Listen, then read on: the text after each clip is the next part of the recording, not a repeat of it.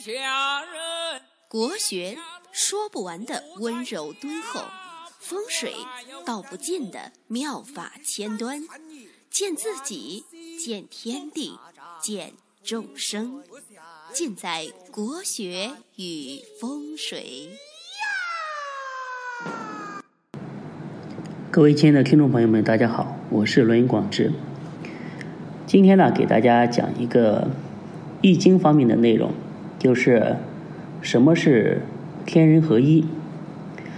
呃，那说到易经的这个哲学思想呢，就是有一个非常重要的概念，就是我们经常听到，呃，叫做天人合一。那么天人合一啊，到底是一个什么样的概念呢？对吧？天。和人他是怎么合一的？就是到底蕴藏着怎么样的智慧？其实，在易经当中啊，这个最高的境界就是天人合一。哎，首先呢，我们来看一下天与人的关系，它是宇宙当中啊这个生生不息、完全合一的一种存在的状态。它呢，不只是从天的一方面来说。也不是从人的一方面来说，而是从天和人一起来说的，它是一个完整的一个呃哲学的认知。在易经当中啊，用乾卦和坤卦分别代表天地。那天和地呢，它就代表了自然界，对吧？天呢可以泛指地面以上的整个天空，以及人类可以观察到的这个。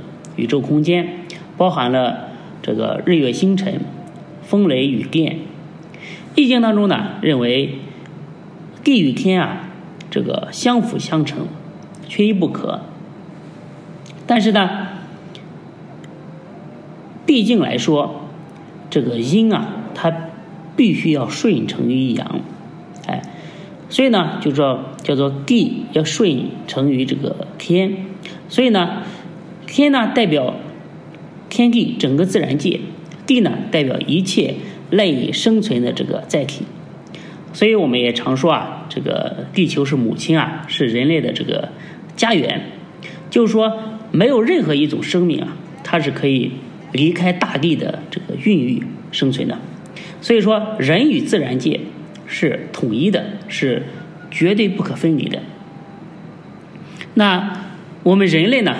只是万物当中的一个成员，但是人类呢，它又不同于万物，哎，因为人类呢，它有这个思想，对吧？它有一整套这个呃道德体系，哎，道德观念，所以说人在这个天地万物当中啊，他就有一种神圣的使命。所以有一句广告词说的也非常好，叫做“山高人为峰”。嗯，这个用《易经》当中的呃一句话来讲，就是“才成天地之道，辅向天地之宜”。意思就是说，自然界提供给了人类生存的和发展的一切必要的一个呃条件。那人在获得这一切的同时，更要去回归。去辅助这个自然之道，哎，这样就达到了人生命的一个目的。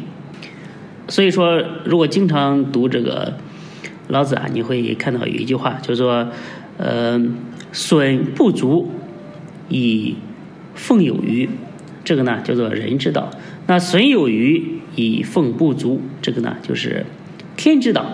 所以天道和人道它是相辅相成的，哎，是可以互相弥补的。那天人合一呢？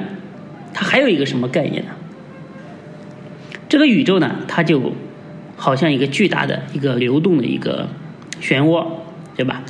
它在特定的时间、特定的地方，一定会形成一个特定的一个时空场。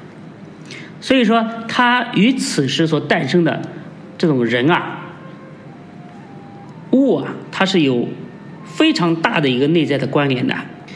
所以说，我们中国的很多这个玄学的书籍里面啊，就呃有一种思想，就是天上的一颗星就对应着地上的一个人，那地上的一个人也对应着天上的一个星。所以说，这个这种认识呢，就导致了后来的呃形成一套风水体系，叫做天星风水。啊，呃，说这个意思呢，就是说这个人啊，一定会随着这个宇宙的大涡轮这个趋势啊，是不断的变化。所以说，就有了这样一个说法，叫做“顺道者昌，逆道者亡”。但是呢，大家要注意的就是，虽然单个人类所产生的能量是非常非常小的，但是呢，作为这个大涡轮的一个组成的一个部分，那人类呢，它整体的汇聚能力，它也构成了一个大涡轮运转的一个动力。所以说，我们人决定不了整个宇宙的发展和去向，但是人呢，一定可以干扰整个宇宙的一个走势。所以说，我们现在看到的这个雾霾啊，包括全球变暖啊，这些都是呃人类啊呃由于这个反其道而行之，所以呢就影响了整个呃这个大涡轮一个运转的一个动力，哎，这就是天人合一的一个意义和必要性。那在易经当中啊。这种天人合一的思维方式啊，为我们构建了这个天地人事物完整的一个宇宙世界。它是从整体的角度去认识世界和把握世界。它把人和自然看成一个相互感应的一个有机的一个整体。那这样就造就了我们啊中国人啊善于运用这种整体的这种系统的这种思维方法。所以你看，所有比较这个中国土生土长的一些事物啊，它都具备这种特点。你比如说这个中医啊，呃命理啊，包括这个茶道啊，呃，它都有这种很系统的一种整体的思维。包括中国的一些营造，就是一些建筑的一些呃书籍和体系，大家呢有空呢可以去研究一下。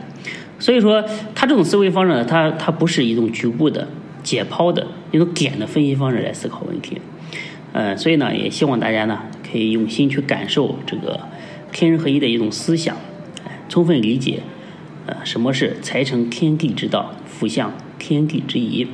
我们要辅佐自然界完成存在的意义，哎，就是要用这种全新的整体的一种思维模式去运用到我们的呃生活当中去。好，今天呢，关于天人合一呢，就给大家讲这么多，我们下期再见。